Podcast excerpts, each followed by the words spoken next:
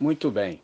Meus irmãos, muito bom dia, graças e paz a todos. É sempre uma alegria desfrutarmos da oportunidade de estarmos juntos. Culto é algo que nós fazemos na liturgia do ordinário, no dia a dia, e celebração é o que nós fazemos quando nós nos reunimos. A gente sempre se encontra para celebrar a semana de culto que a gente desfrutou ao longo do processo. Então, agora momento em que a gente se acerca da Escritura para de fato ouvir o que o Senhor tem para nos comunicar, para nos dar como orientação e instrução. Razão pela qual nós estamos aqui no formato online, você sabe, nosso espaço foi totalmente alagado. Nós fizemos o melhor que podíamos com o que tínhamos. A partir de domingo já começou a chover forte, a gente teve um problema na calha na sequência disso, na semana que se iniciou, nós tivemos outro incidente com a telha que se levantou, inundou a laje novamente, e isso fez com que todos os ambientes ficassem molhados. Ah, eu postei as fotos, mostrei os vídeos e tudo, e você viu. Então a gente antecipou a nossa faxina de a sábado para sexta, mas ainda assim não foi possível. Então, se nós tivéssemos a um dia extremamente quente ontem e, também tivéssemos conseguido abrir o nosso espaço para ventilar e secar, ainda assim penso eu que não seria viável a reunião porque o cheiro de mofo está muito forte. Então essa é a razão pela qual a gente está aqui. A gente agradece pelo aparato tecnológico, sem o qual a gente também não teria condição. Então vamos fazer o melhor uso e eu já te chamo imediatamente para a gente dar continuidade ao nosso aprendizado. Você pode vir comigo Abre o seu exemplar do Evangelho. Você pode abrir para Mateus capítulo 16. Mateus capítulo 16. Hoje eu começo a partir do versículo 13. Mateus capítulo 16, a partir do versículo 13. Nós vamos até o verso 18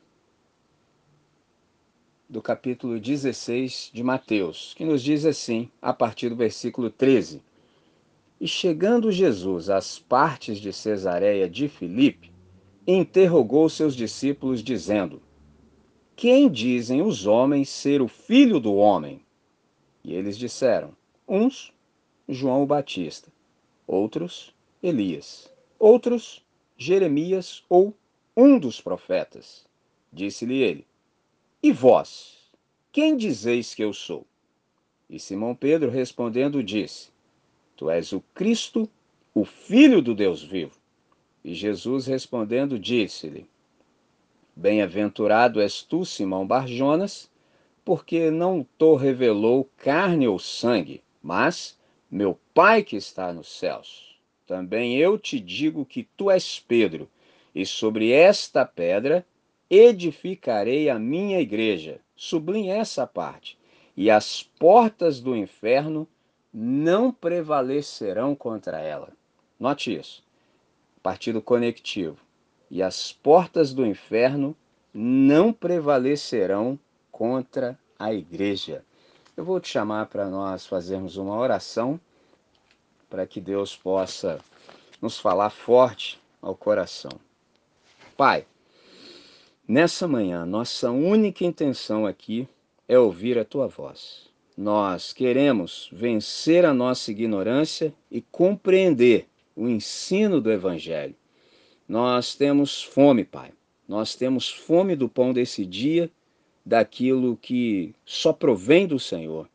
Então, exatamente agora, nós suplicamos que o Senhor possa nos saciar a fome, que o Senhor possa nos satisfazer somente com aquilo que o Senhor tem, que é a tua palavra. Então, que esse texto que nós lemos possa nos abrir a mente para realidades mais profundas do Evangelho. Para o máximo louvor da tua glória, nosso benefício e sempre de todos aqueles que venham a ter contato conosco ao longo do processo, enquanto percorremos a criação em santa vocação. Em nome de Cristo Jesus, oramos agradecidos, hoje e sempre. Amém, Senhor. Amém. Muito bem. Alguém me ensinou que o bom texto, ele sempre suscita questionamentos. Toda vez que você lê um bom texto, você fica cheio de perguntas. Não há como ler o texto sagrado, por exemplo, e não ter indagações no coração. E outra coisa interessante é que quando você se dedica a isso com avidez, ou seja, o leitor ávido ele está sempre em busca de novos detalhes. A riqueza está exatamente nos detalhes. Então eu te chamei para que nós sublinhássemos a parte B do texto. É um texto riquíssimo, a gente já vem conversando e aprendendo acerca dele já faz algum tempo, e ainda mais para a gente descobrir. Então, quando a gente olha para esse texto em específico, sobretudo no verso 18, quando Jesus diz, respondendo à confissão do Pedro, ele diz: Tu és Pedro, e sobre esta pedra edificarei a minha igreja, e as portas do inferno não prevalecerão contra ela. Contra ela quem? Contra a igreja de Cristo. Então, isso aqui pelo menos nos deixa com duas perguntas interessantíssimas. Quais são as perguntas? Primeiro, o que distingue a igreja contra a qual as portas do inferno não prevalecem? Essa tem sido a nossa conversa recorrente. A gente tem procurado discernir quais são as características distintivas da igreja de Cristo.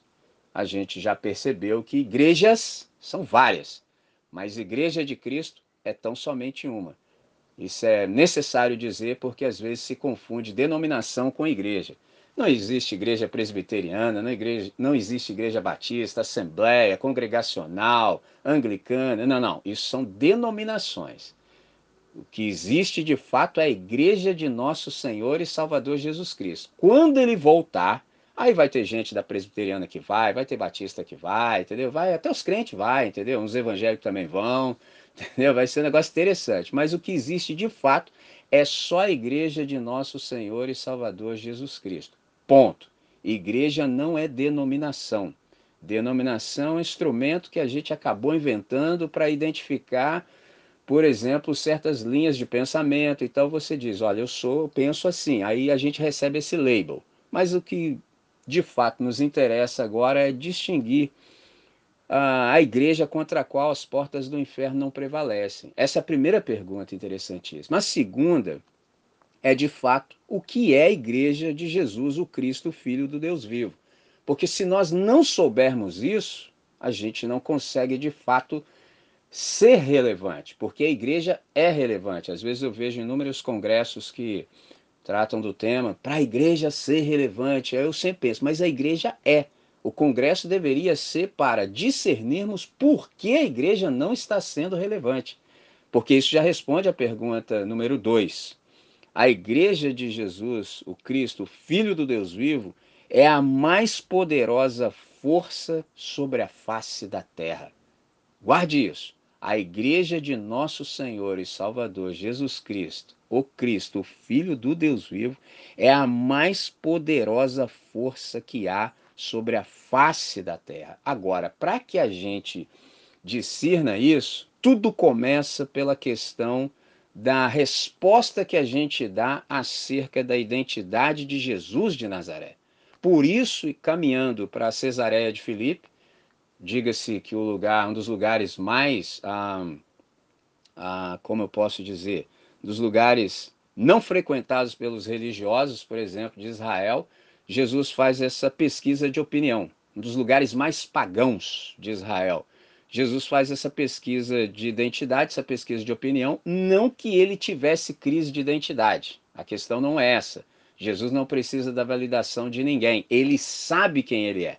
Tu és meu filho amado, em quem me compraz. Você é o meu filho que eu amo, motivo de toda a minha alegria. Jesus sabe disso. E Jesus sabe mais ainda. Observe, por exemplo, João 8,14, quando ele diz assim: Ainda que eu mesmo testemunhe em meu favor, o meu testemunho é válido, porque eu sei de onde eu vim e sei para onde eu vou, ao passo que vocês não sabem de onde eu vim e nem para onde eu vou. Olha que resposta magnífica, é um negócio sensacional. Jesus conversando sempre com os religiosos. E essa, de fato, é a primeira pergunta que a humanidade não sabe responder. Quem eu sou, de onde eu vim, para onde eu vou, quem é que me colocou, o cara fica perdido. Jesus não. Jesus não tem essa crise de identidade, por isso ele não precisa de validação humana. Eu sei de onde eu vim e sei para onde eu vou.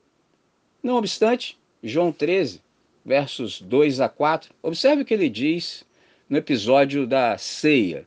Durante a ceia, tendo já o diabo posto no coração de Judas Iscariotes, filho de Simão, que traísse a Jesus, sabendo este, ou seja, sabendo Jesus que o Pai tudo confiara às suas mãos e que ele viera de Deus e voltava para Deus, observe a atitude de quem está seguro da própria identidade que não precisa de validação humana. Observe a atitude. Levantou-se da ceia, tirou a vestimenta de si. Se você não pegou a ideia, Jesus ficou nu, tomando uma toalha, cingiu-se com ela e ato sequente ele começa a lavar os pés dos discípulos, ou seja, fazer o trabalho de um escravo. Eu quero ver quem na terra consegue fazer um negócio desse. Duvido se alguém te colocar numa posição que você julgue que você não é, entre aspas, merecedor. Rapaz, você faz um escarcel na terra, você não admite. Eu não fui chamado para isso, que não sei. E você fala até por quê? Tem algum problema na identidade.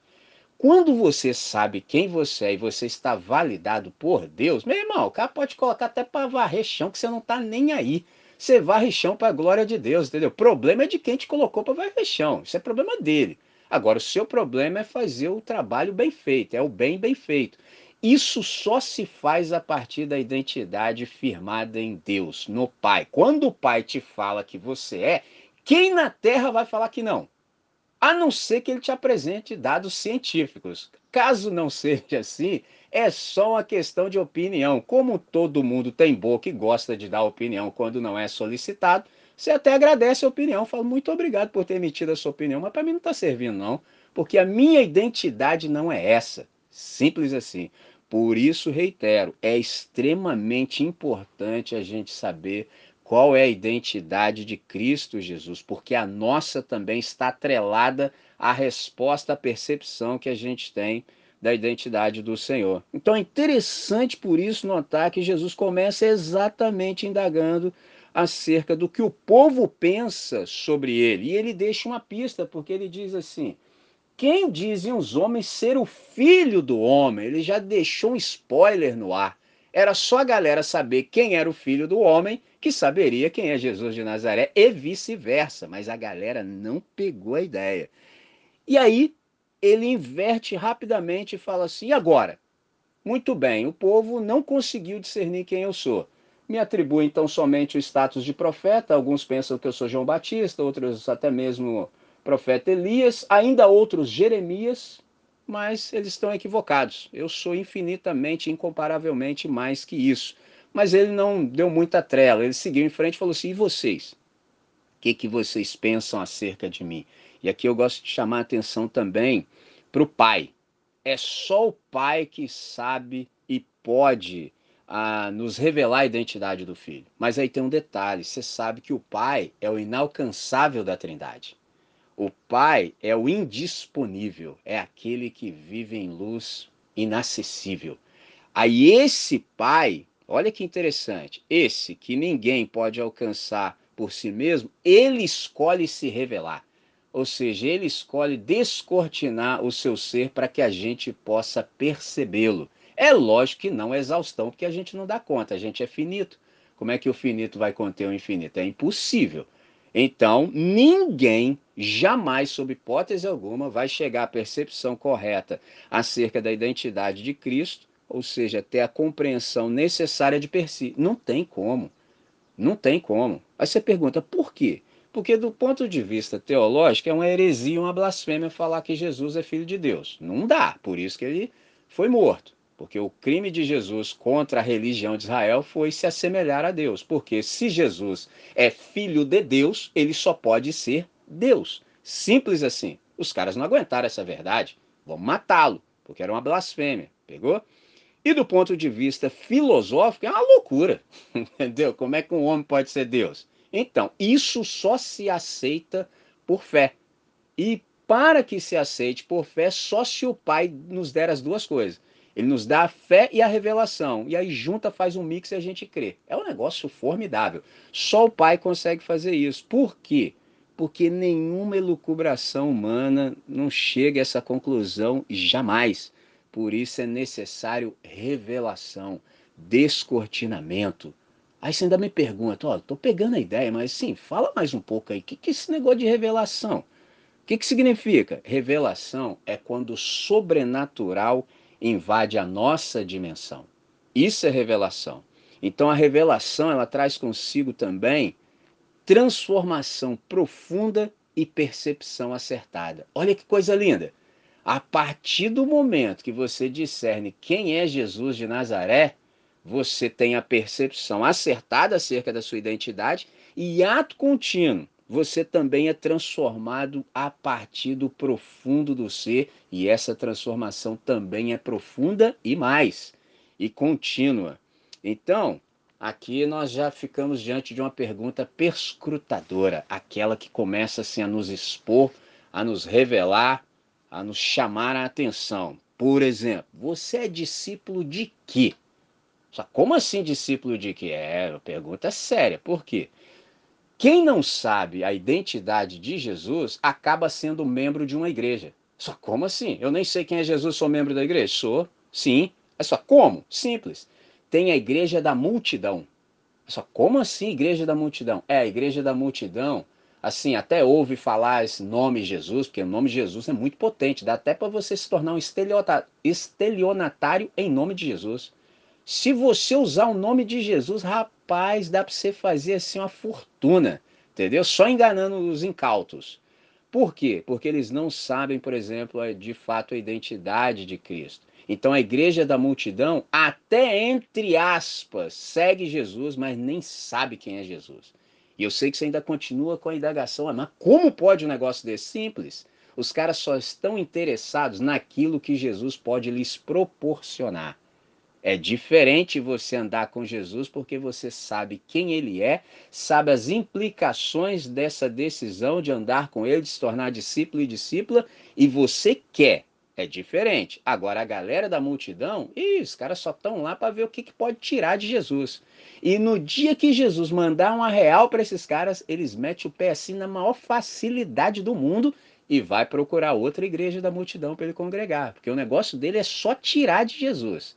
Negócio de doar, negócio de ser generoso para ele não existe. Então, nesse sentido, a pergunta permanece: você é discípulo de quê? Tem gente que é discípulo da catequese. Camarada foi muito bem catequizado, sabe responder direitinho conforme o gabarito, aí tá tudo certo. Tem gente que é discípulo, por exemplo, da apostila. Ao invés de ser um discipulado, o cara é um apostilado. Entendeu? Ele tem lá a, apostila da escola de líderes, aquela parada toda lá. O cara decorou, ele é discípulo daquilo ali. Não sabe responder nada além daquela cartilha. O cara não é do discipulado, não, ele é do apostilado. Tem gente que é discípulo da história denominacional. O camarada morre pela denominação, mas nem sabe quem é Jesus de Nazaré, entendeu? Não sabe quem é o Espírito Santo. É uma bagunça. Então isso aqui nos coloca nesse cheque. Aí se você pegou a ideia, você está falando assim, mas quem falou que eu sou discípulo de quê? Eu sou discípulo é de quem? Ah, então tá tudo certo, estou ensinando razoavelmente bem, porque nós somos discípulos de Jesus de Nazaré. Para sermos discípulos de Jesus de Nazaré, a gente precisa saber quem ele é.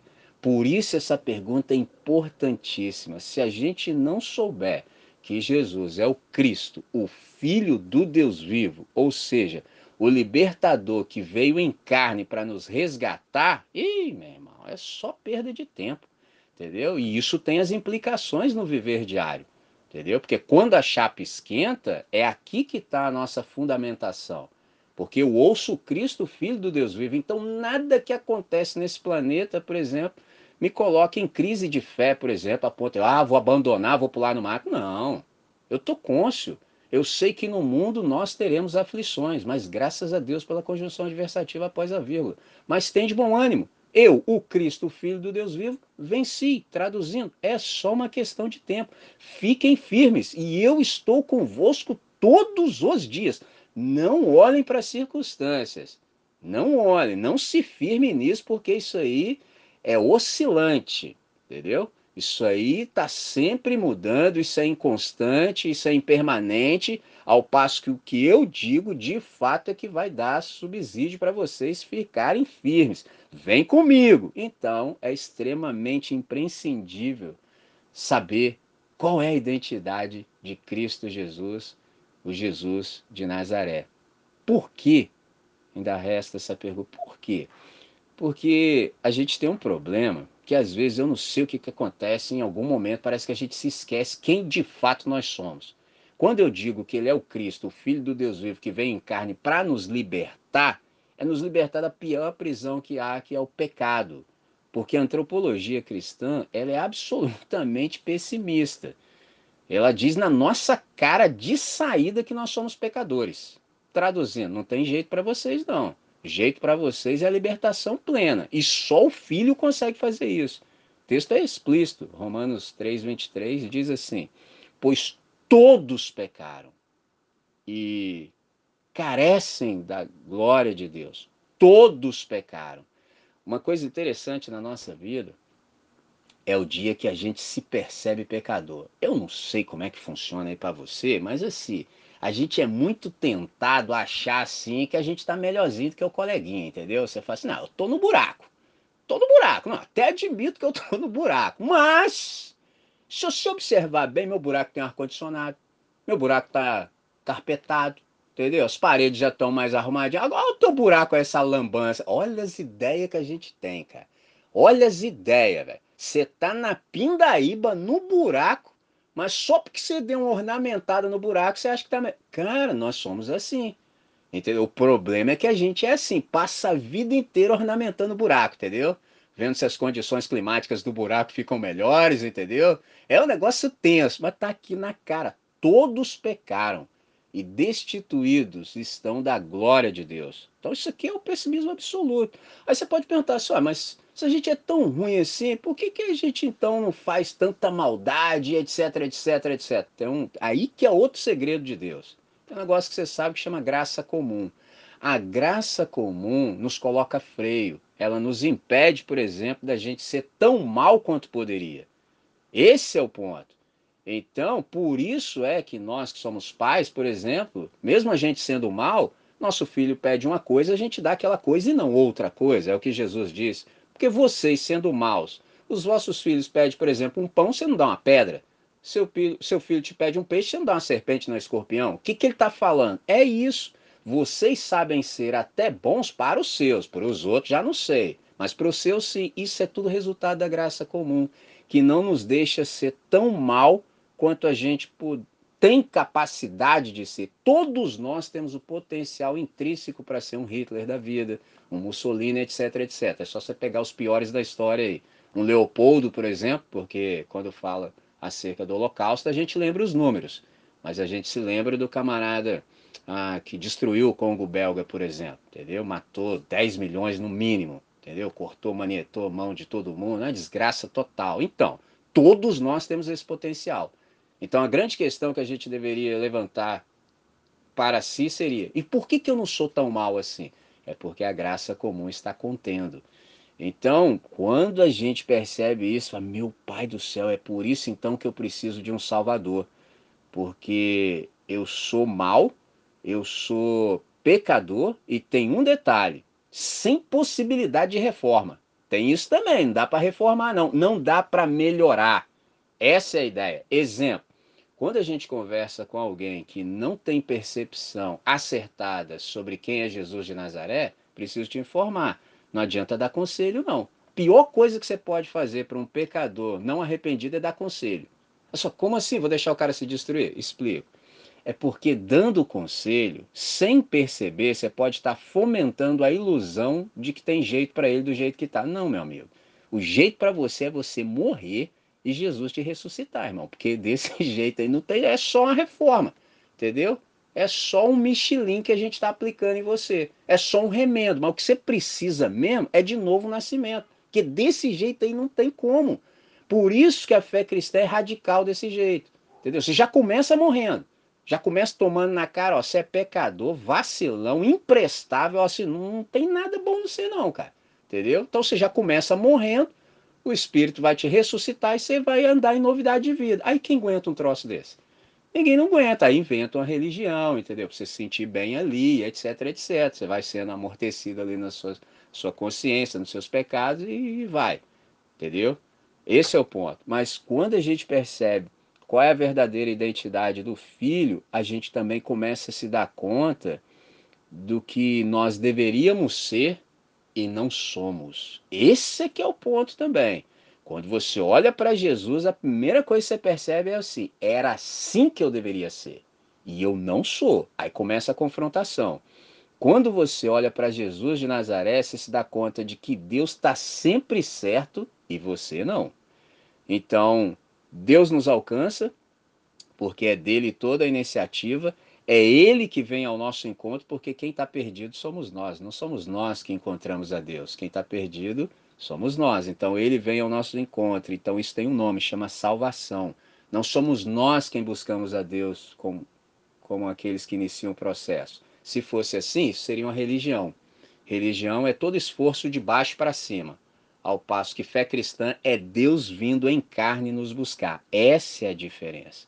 Por exemplo, quando a gente percebe tudo isso, a gente vê assim quão desastroso é, por exemplo, você ser do time da religião e ser um hipócrita, por exemplo.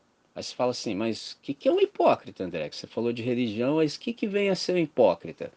Hipócrita é aquele que, por exemplo, investe todas as suas fichas tão somente na aparência comportamental. Ele investe tudo que ele tem só na exterioridade. Isso tem um nome, chama farisaísmo. Do lado de fora está tudo certo, mas dentro é só aquela podridão. Na fala de Jesus, é o tal do sepulcro caiado. Esse tipo de gente não faz nada se não for sob o holofote e em público. Entendeu? O cara não conhece, por exemplo, é, piedade no anonimato, entendeu? Se não tiver uma câmera ali, entendeu? Um selfie, uma live, camarada não serve nem ele, entendeu? Quanto mais o próximo. É ruim. Piedade no anonimato não existe para fariseu. Piedade no anonimato é só para santo, só para quem conhece de fato a identidade de Cristo Jesus. Então, sem plateia, todo camarada que é fariseu, ele tem outro etos.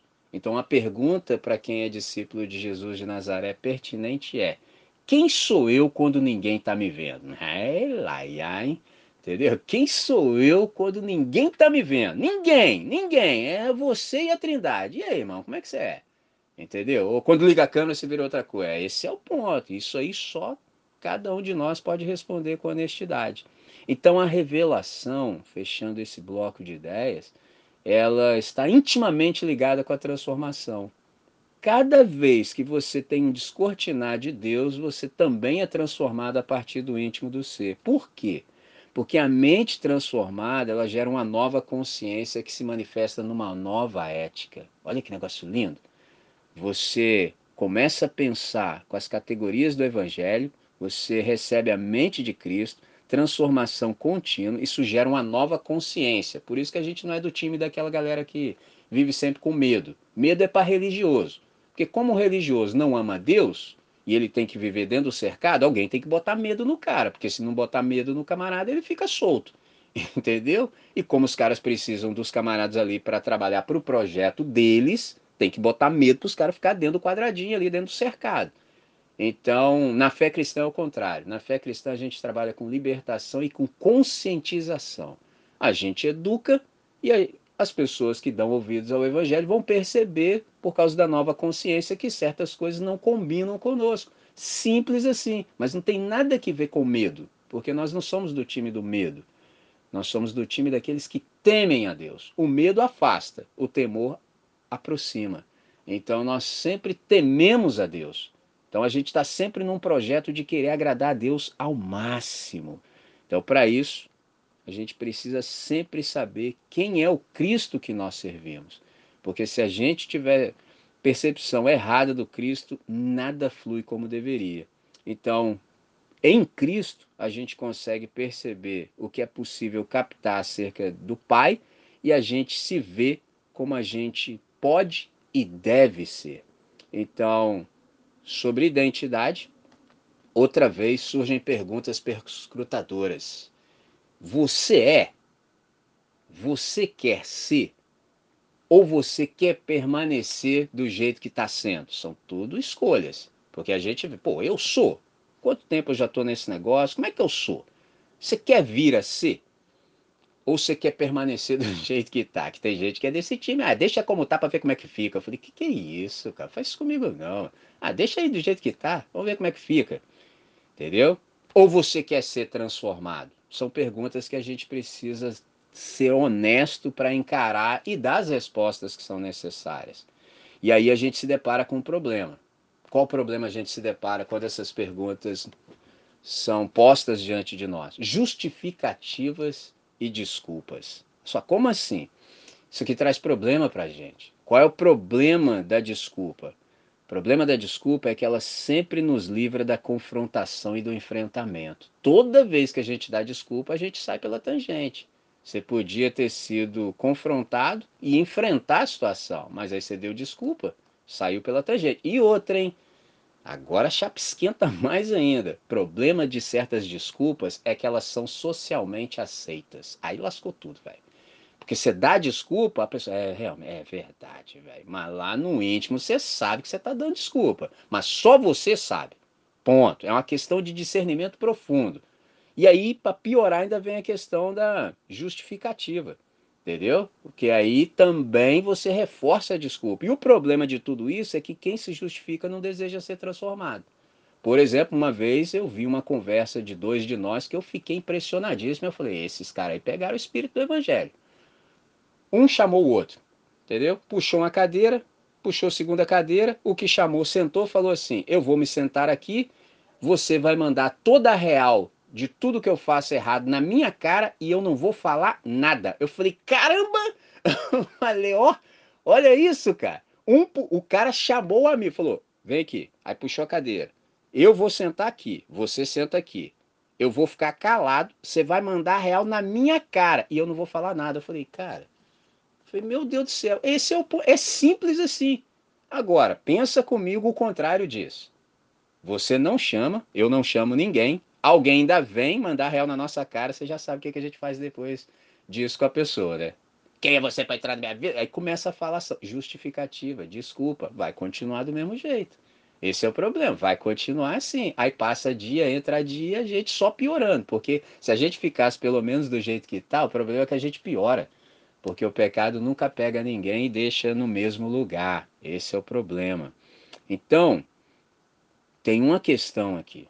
Vou chamar o Santo Agostinho para nos socorrer por duas vezes. Primeira coisa que ele diz é que se esse negócio de confrontação é porque a verdade está sendo exposta.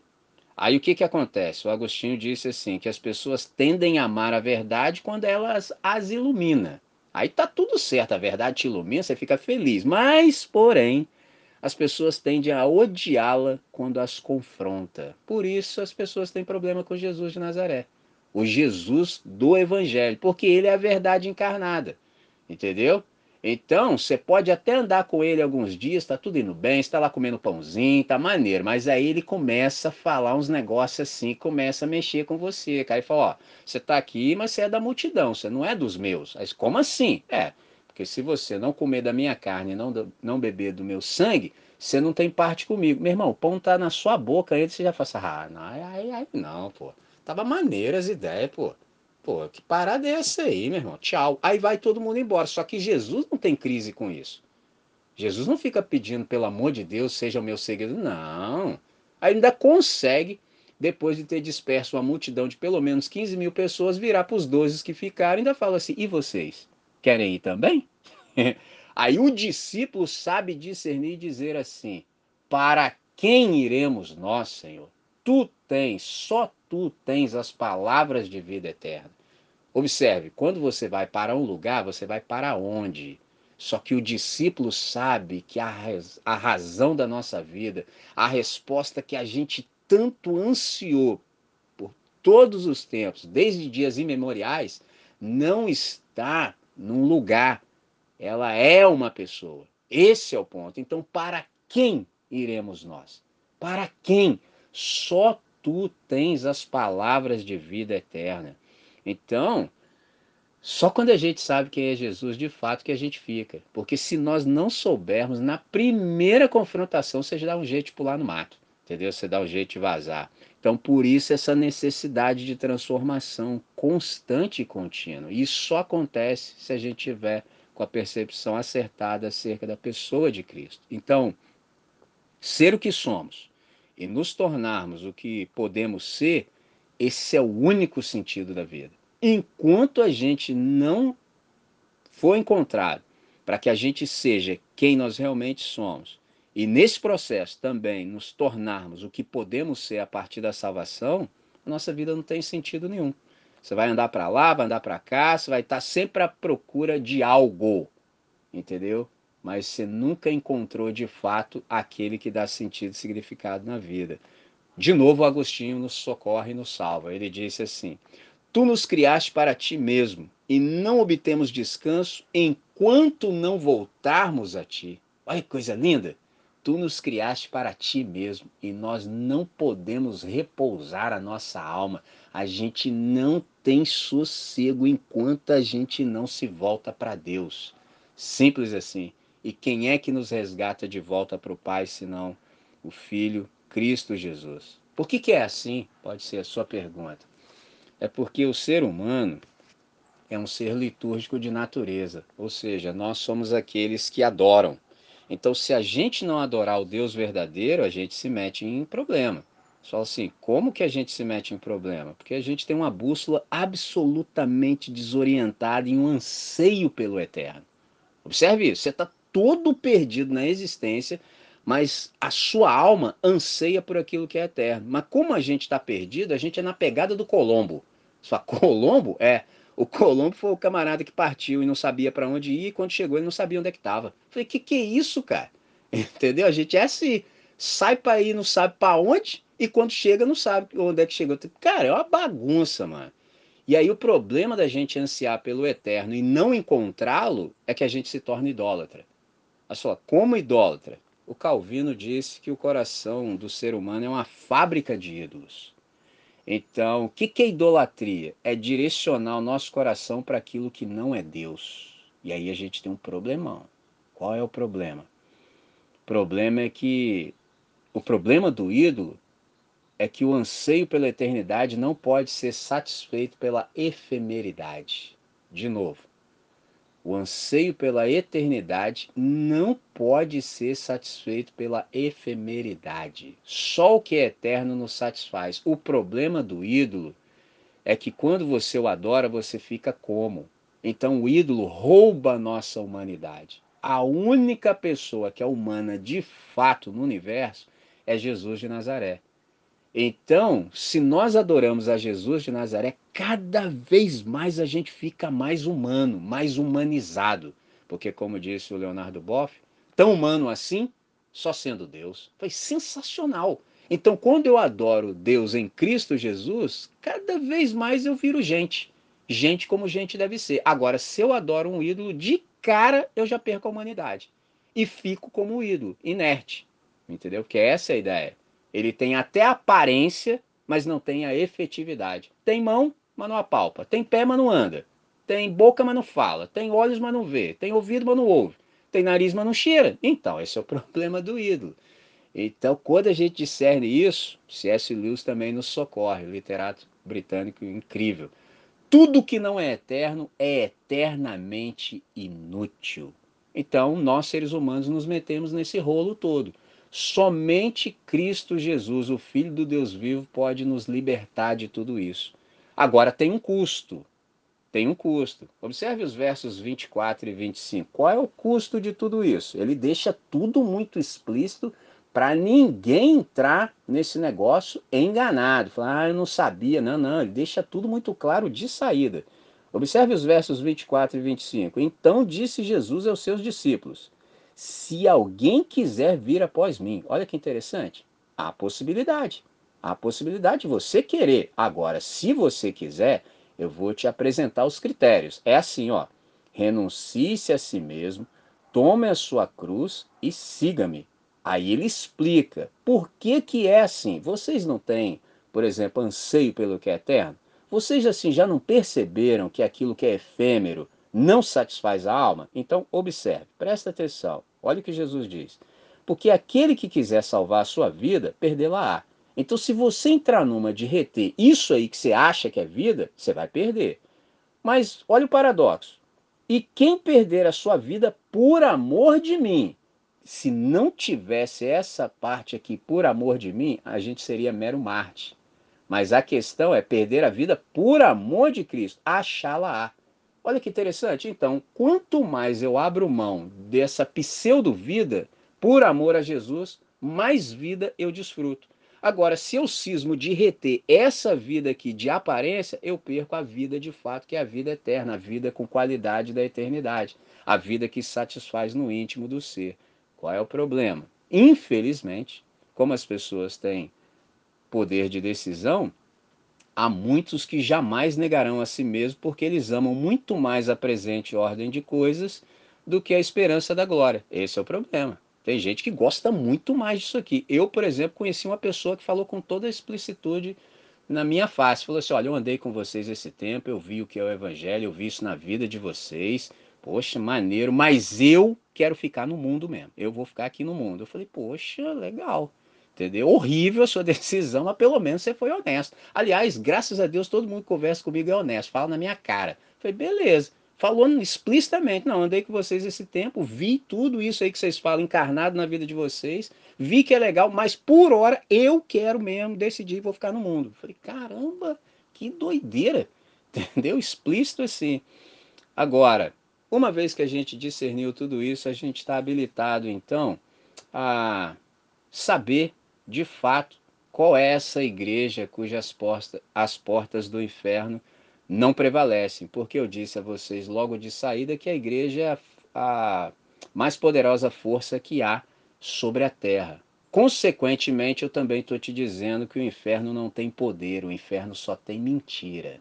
Então, tudo isso que a gente conversou aqui fundamentou para que a gente desemboque exatamente aqui e discerna que igreja é essa, porque o texto diz: e as portas do inferno não prevalecerão contra ela, é a parte B do verso 18. Aqui há uma elucidação que se faz necessária. Por exemplo, eu tenho notado nesses meus 26 anos de caminhada com Cristo que uma parte significativa dos leitores desse texto pensam como se fosse uma estratégia de defesa. Se a galera participasse do lecionário, não pensaria assim. Com isso, eu já estou fazendo a melhor propaganda que há para o nosso espaço de leitura comunitária. Os caras que não participam do lecionário aí não entendem o texto. Se participasse, entenderia. Então, a maior parte da galera que lê esse texto aqui acha que é uma estratégia de defesa do diabo. Entendeu? Só que, perdão, uma estratégia de defesa da igreja. Só que aí o que, que acontece? É como se a igreja devesse se proteger das forças do inferno, como? Fechando-se e montando fortalezas de defesa. O cara acha que é assim, entendeu? Não, é o contrário disso. Nada poderia ser mais oposto ao que Jesus procurou ensinar. Então aqui a gente precisa fazer um resgate do ensino do Senhor. O que Jesus está dizendo, na verdade, é que a igreja dele destrói irremediavelmente as portas do inferno. Isso aqui não se trata, por exemplo, de um ufanismo inconsequente. Pessoal, como não? Porque a gente precisa saber qual é o telos de uma porta, ou seja, qual é a finalidade existencial de uma porta. A gente sabe que porta não é instrumento de ataque, entendeu? Porque se isso fosse como as pessoas acham que é, é a melhor ilustração que eu posso fazer, eu não consegui superá-la, é como se o diabo e os seus asséculos carregassem portas nas costas, aí tá lá os capetas e os seguidores dele, né, cara? Aí ele fala assim, é um grupo de crente ali, ó, joga a porta nos caras. Eu falei, que que é isso, cara? Que aí diz, porque as portas do inferno não prevalecerão contra a igreja. Então o capeta carregando a porta no lombo, quando ele vê a reunião da igreja, ele fala, joga nos caras! Eu falei, que que é isso, cara? Porta é instrumento de defesa, não é instrumento de ataque. Então qual é a boa notícia do evangelho que ela é esplêndida? É que essas portas, observe que elas são plurais, já vai guardando isso. As portas são plurais, mas a igreja é una. As portas do inferno não prevalecerão contra a igreja. Olha que coisa linda. Então, o que, que isso quer dizer para nós? É que Jesus, o nosso Senhor, ele venceu o diabo na cruz para que nós o vencêssemos todos os dias na história. De novo, Jesus venceu o diabo na cruz para que nós o vencêssemos todos os dias na história. Agora tem outro detalhe magnífico, é só coisa boa, irmão. Se liga nós já sabemos o resultado de antemão. E as portas do inferno não prevalecerão contra a igreja. Agora a gente junta tudo que a gente já sabe. Você fala assim, cara, eu estou discernindo. Você falou que igreja é a reunião de todos aqueles que foram chamados, por exemplo, das trevas para a luz. Igreja é a reunião de todos aqueles que sabem a identidade de Cristo Jesus. Igreja é a comunidade em movimento, é o pessoal que está no gerúndio existencial missional, está sempre andando para lá e para cá. Ora, se está andando para lá e para cá, não há mais poder que o adversário possa exercer sobre nós, porque nós vamos com tanta força para cima que nós vamos passar por cima. Ou ele sai da frente ou a gente trucida com ele. Olha que negócio extraordinário. Aí a gente precisa discernir a pluralidade das portas do inferno. São portas plurais. Observe isso. Mas a igreja é singular. Aí a pergunta é: quais são as portas do inferno? Eu vou elencar tão somente algumas para a gente discernir. Por exemplo, marginalidade é uma porta do inferno marginalidade, criminalidade, trabalho infantil, trabalho análogo à escravidão, trabalho, por exemplo, já disse, trabalho infantil, mortalidade, mortalidade infantil, tráfico de entorpecentes, de animais, tráfico humano, drogadição, prostituição, abandono, pobreza, discriminação, exploração, desigualdade social, porque tudo isso degrada o ser humano, avilta a sua dignidade. Tudo isso é manifestação de porta do inferno. E essas portas, elas tragam gente tanto visível quanto gente invisível. Por exemplo, nós aqui somos gente visível, entendeu? Mas você sabe que na sociedade há gente invisível.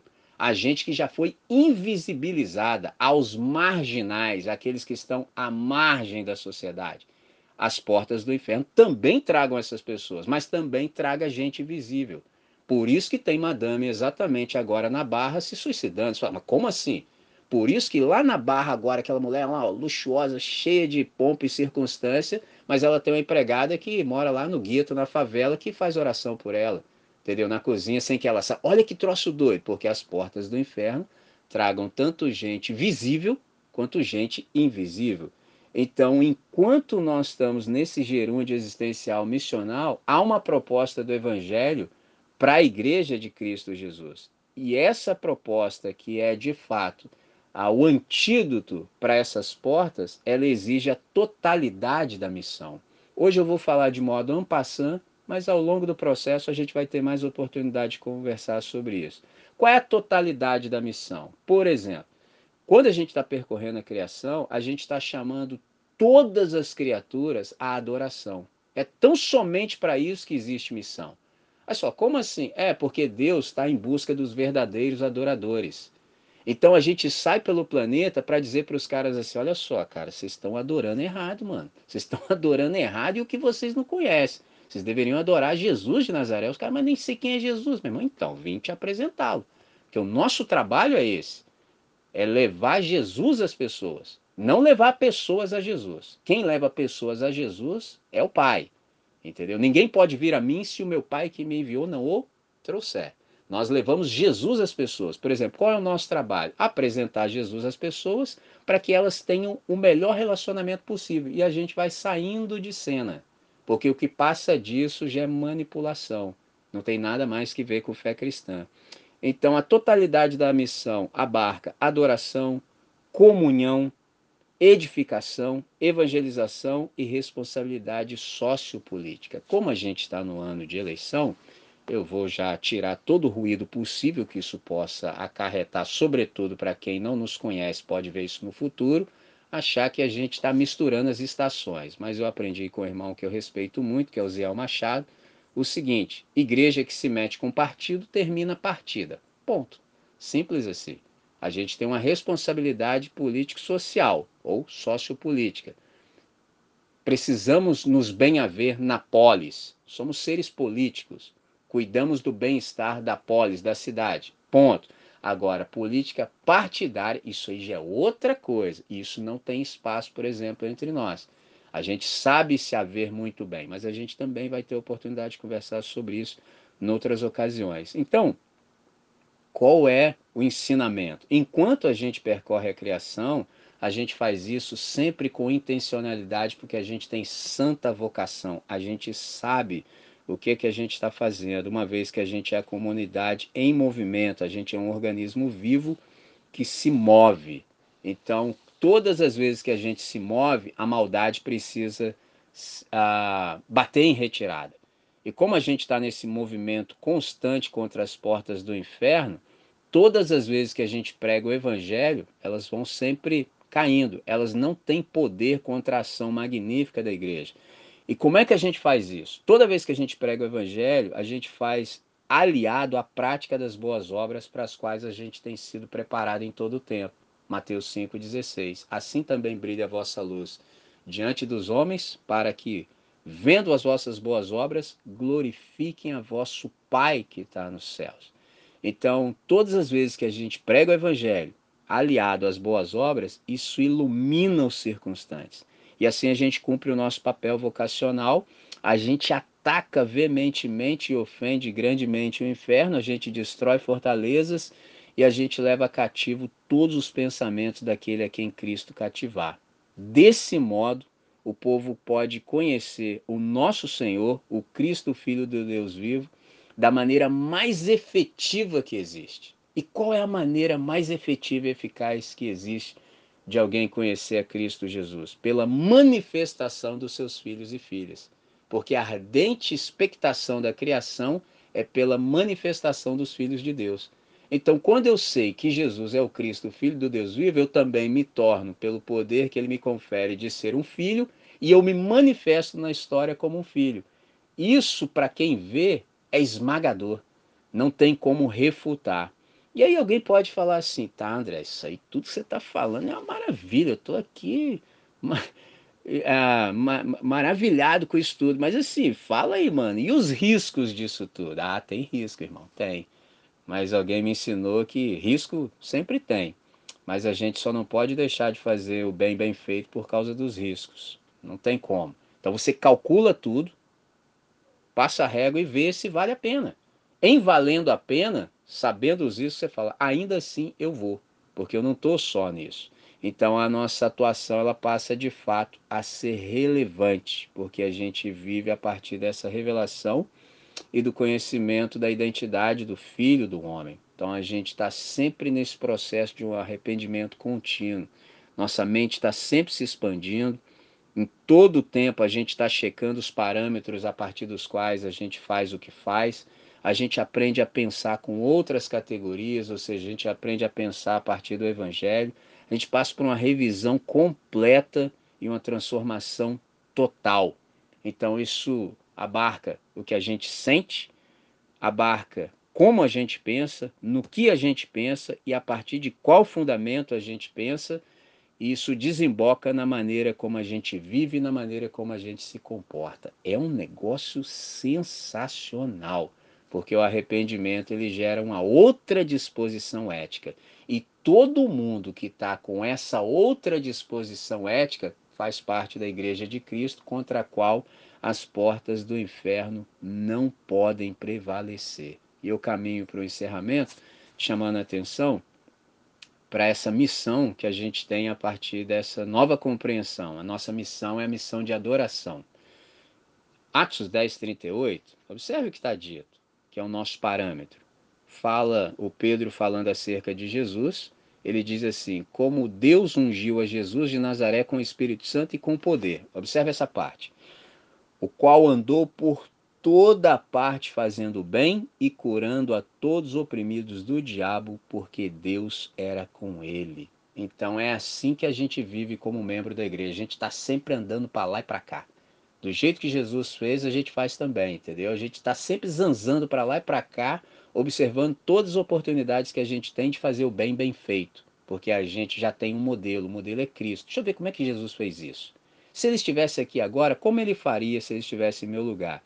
Então isso passa a ser a resposta da igreja, entendeu? Então, nossa resposta a todo tipo de desafio que a gente vê na sociedade é a missão na íntegra.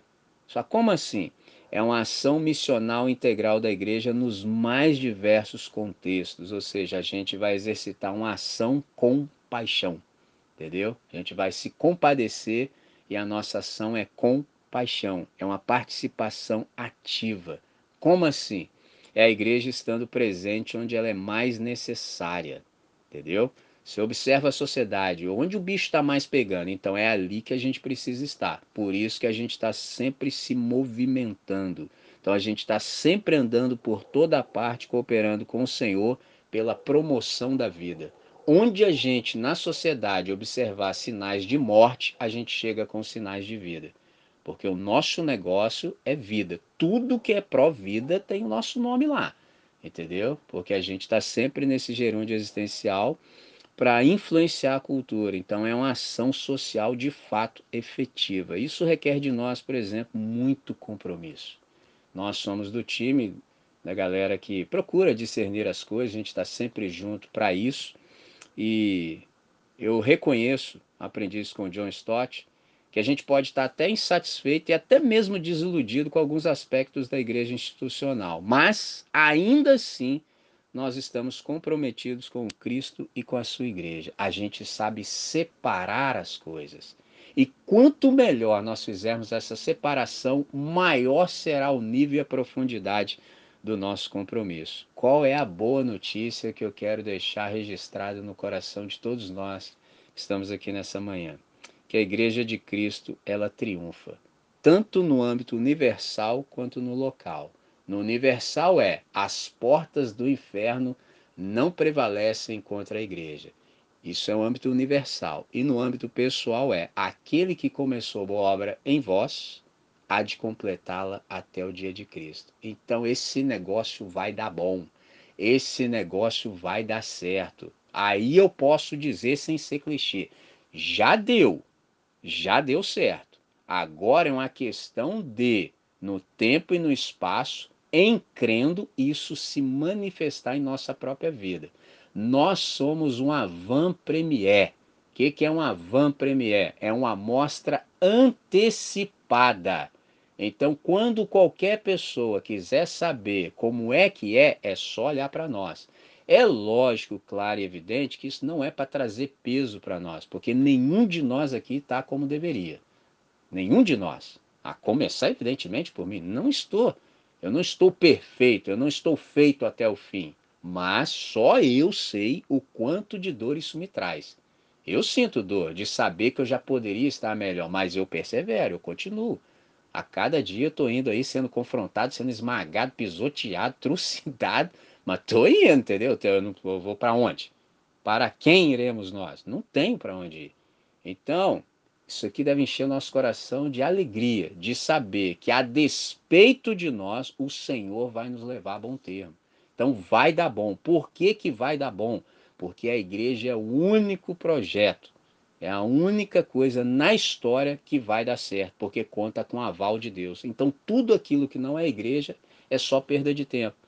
Então, cada um de nós precisa ter essa consciência clara, discernir o que está acontecendo, quem é Deus, quem é o Filho, qual é a missão, quem somos nós e firmarmos nesse caminho, porque vai dar bom, a despeito das circunstâncias do momento. Guarde isso. Ah, André, mas tá tudo ruim. Irmão, tá tudo ruim agora, mas fica tranquilo que vai dar bom, porque Jesus já garantiu que vai dar bom. Ele disse: está consumado. É essa certeza impregnada na igreja que faz com que as portas do inferno não possam prevalecer contra nós. Então, nessa manhã, é exatamente essa palavra que eu tenho no coração para dividir com os irmãos. Espero que Espírito de Deus possa tê-la potencializado no íntimo do seu ser e que a gente possa, uma vez que a compreendeu, acolhê-la e, a partir do poder do Espírito do Senhor, viver a, a altura.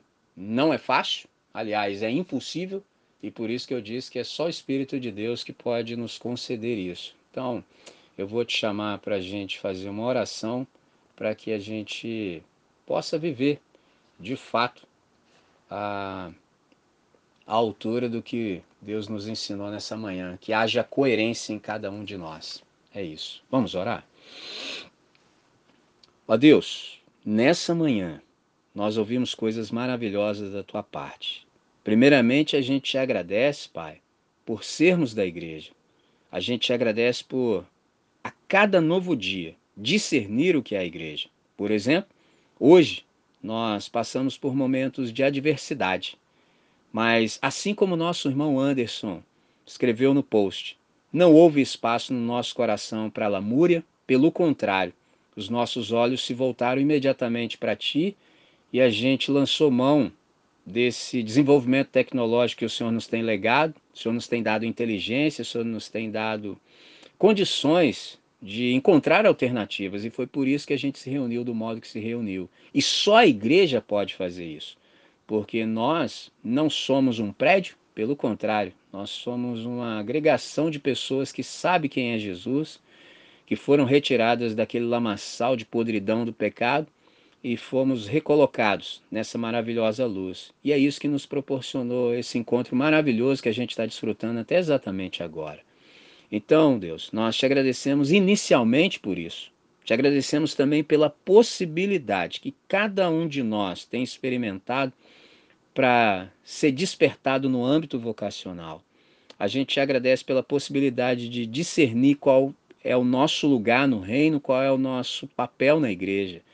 Pai, a gente tem potencial dado pelo Senhor e a gente quer utilizá-lo da melhor maneira possível para que a nossa ação a partir da igreja ela seja efetiva. Por isso, Pai, com toda a consciência do nosso coração, nessa manhã, diante de Ti, movidos pelo que aprendemos, nós deliberadamente escolhemos ser parte ativa da comunidade que se movimenta de modo relevante na sociedade nós escolhemos servir ao Senhor no serviço ao próximo.